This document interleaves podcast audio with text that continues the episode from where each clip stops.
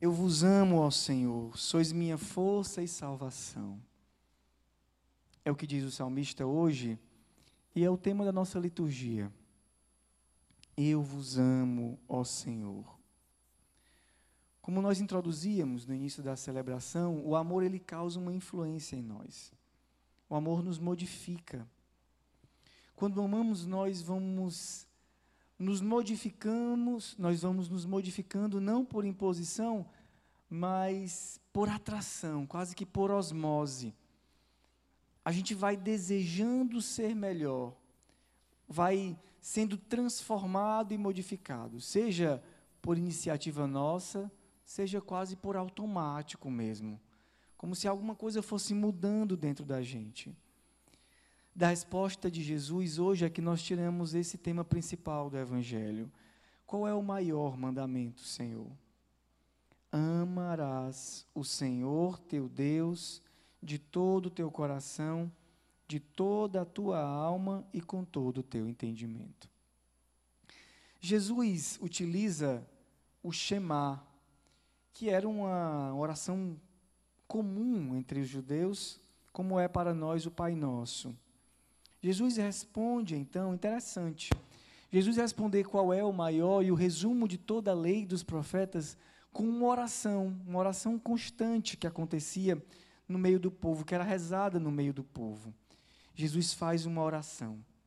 Jesus, na verdade, com a pergunta, ele não desenvolve um tema complexo da teologia para responder à pergunta.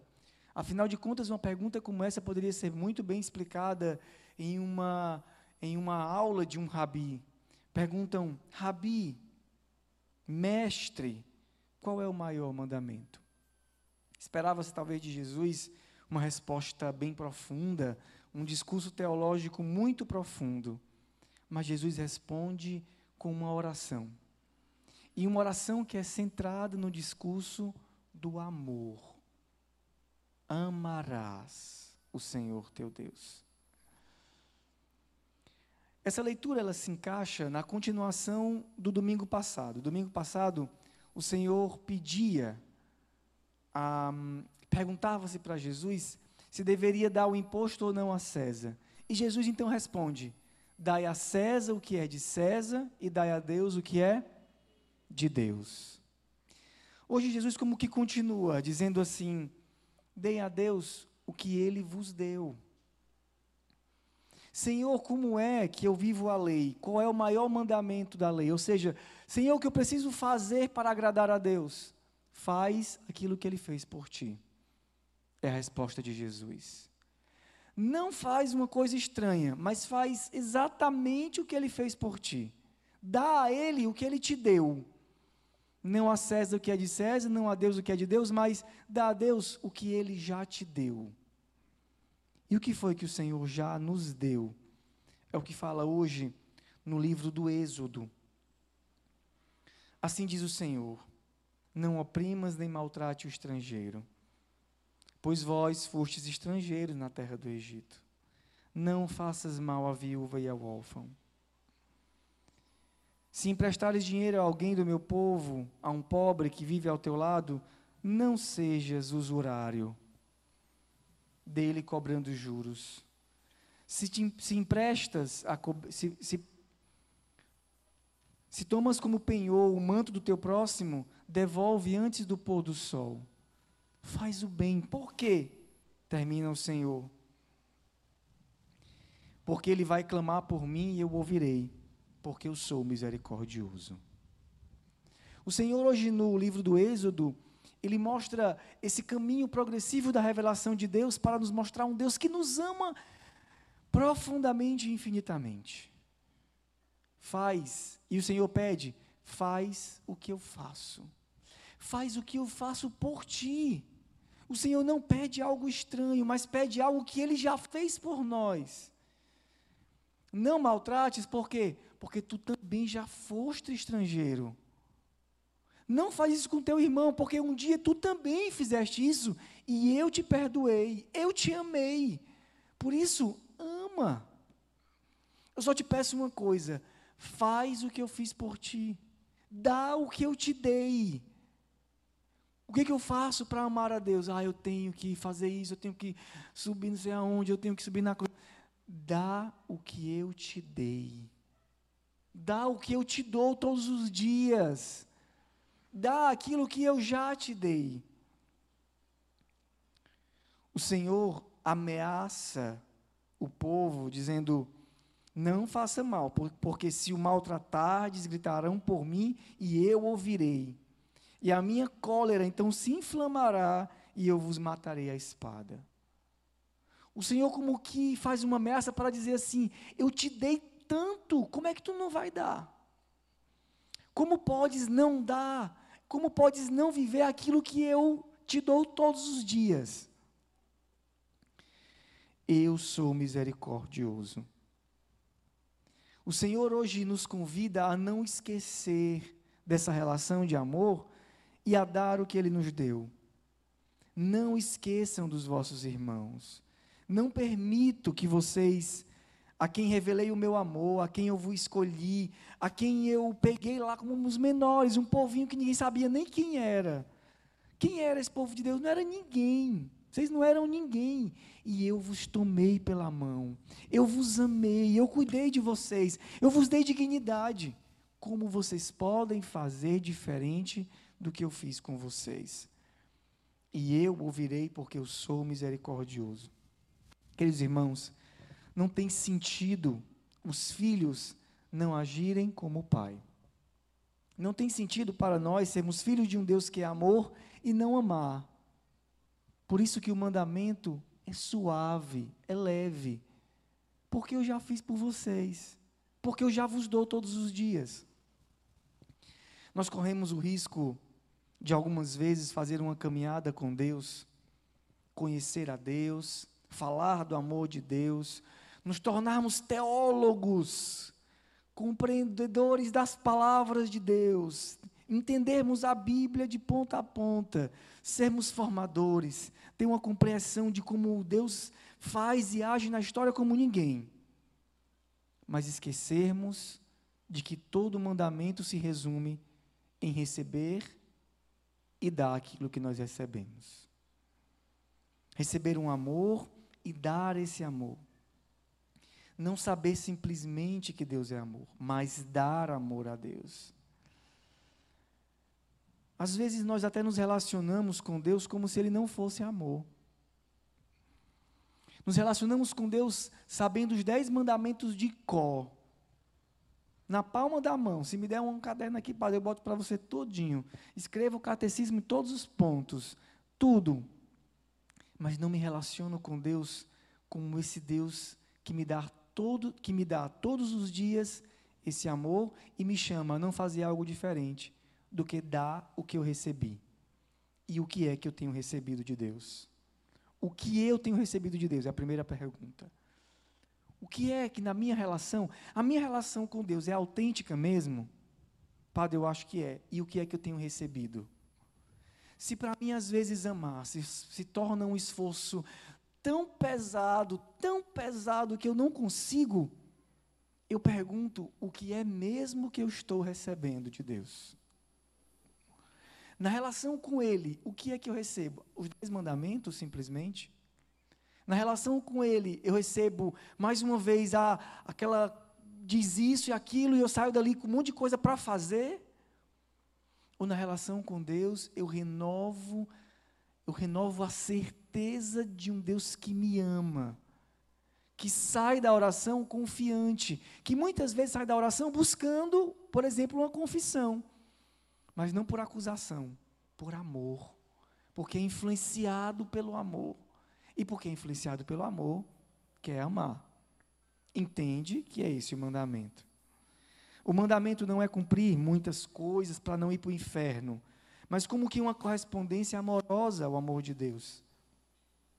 Eu tenho falado muito para vocês, falo constantemente para vocês, que na relação com Deus é necessário nos envolver todos e inteiros afetos, pensamentos, tudo. E é um pouco o que o Senhor diz para nós. O mandamento é amar a Deus de todo o coração, alma e entendimento. O coração. O coração como aquela sede das decisões. Decidisse por amar. Decidisse diariamente, em cada coisa, em cada oportunidade. Mas também a alma, que não está ligada simplesmente à decisão momentânea, mas aquela decisão mais profunda e mais.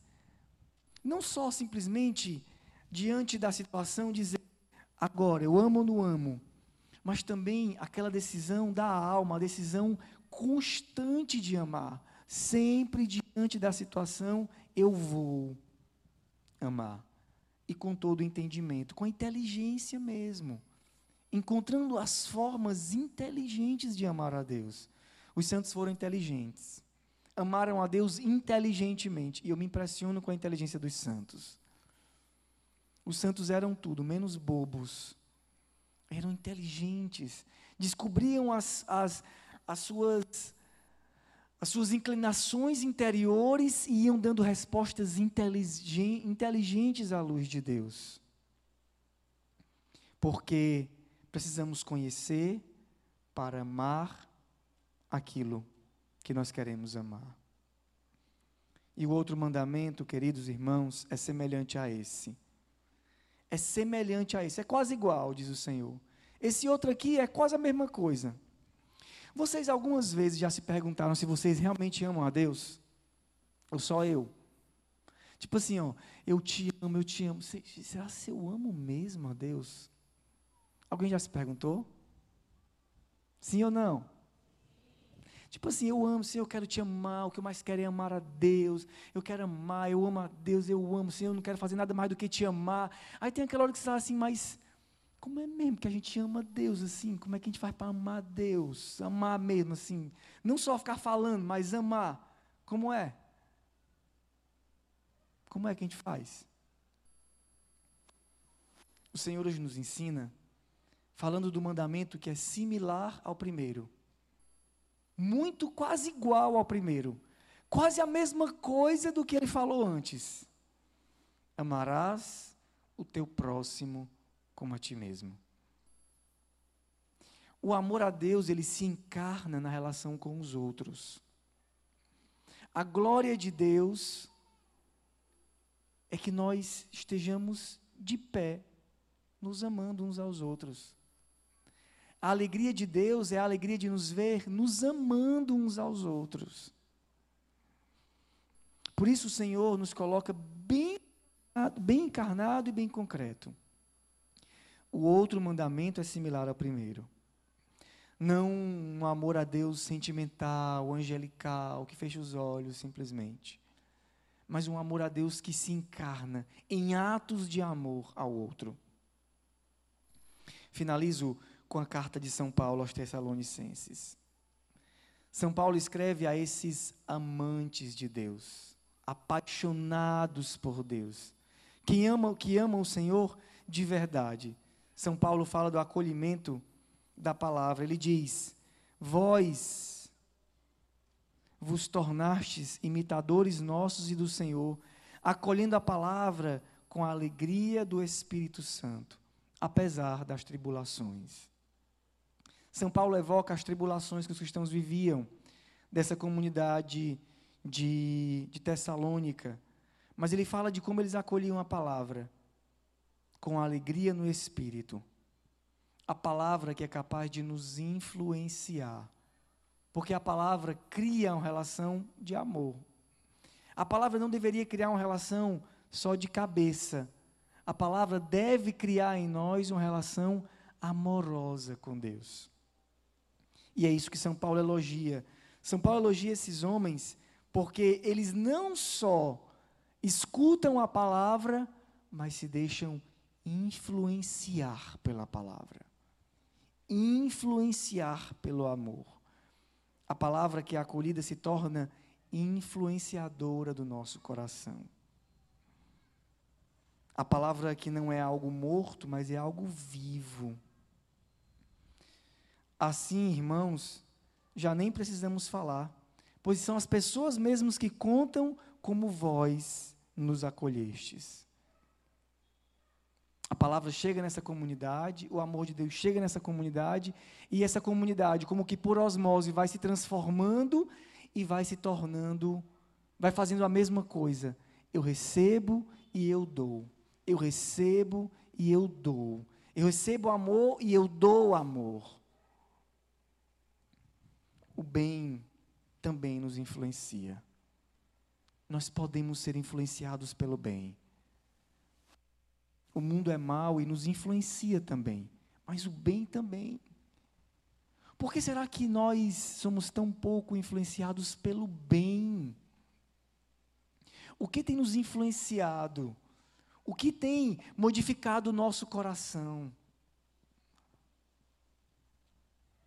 Que o Senhor hoje nos ajude, queridos irmãos, a entender esse, essa forma de Deus agir conosco, que é amor e que Ele nos ajude a nos deixarmos influenciar pelo bem, influenciar pelo amor de Deus por nós, deixar que o nosso coração se transforme por esse amor, deixar que essa palavra que é viva vá transformando o nosso coração. E como esse povo, como esse povo que São Paulo envia a carta de Tessalônica, que não só se tornaram ouvidores da palavra, mas imitadores e testemunhas da palavra de Deus.